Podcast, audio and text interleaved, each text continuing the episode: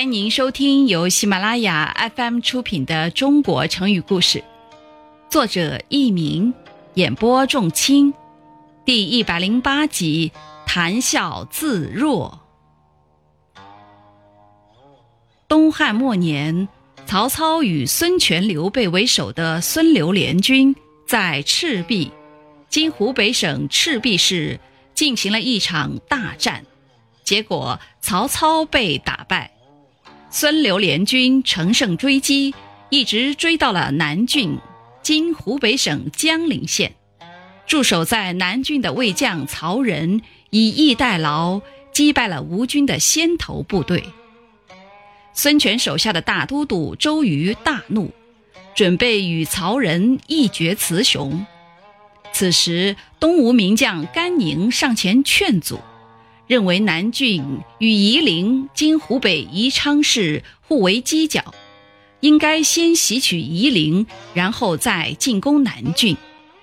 于是周瑜接受了他的建议，命他领兵攻取夷陵。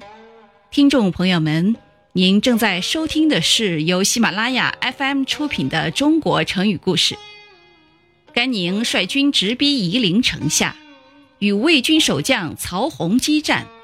不久，曹洪败走，甘宁命令部下迅速夺取夷陵。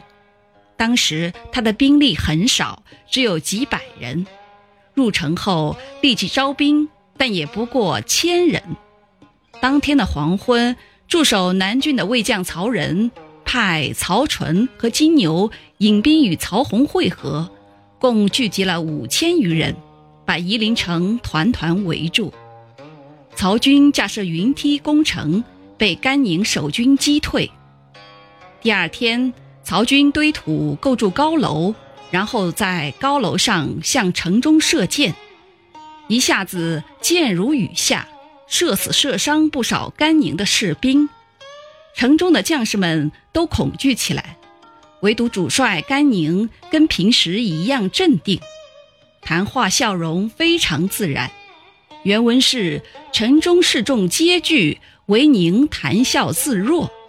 他命人收集曹军射来的数万支箭，选派优秀射手与魏军对射。由于甘宁率军沉着顽强地固守夷陵，使得曹军一直无法攻破。后来人们就用“谈笑自若”来表示平静地对待所发生的事情，说说笑笑，不改常态。自若，跟平时一样。听众朋友们，本集播讲完毕，感谢您的收听，再会。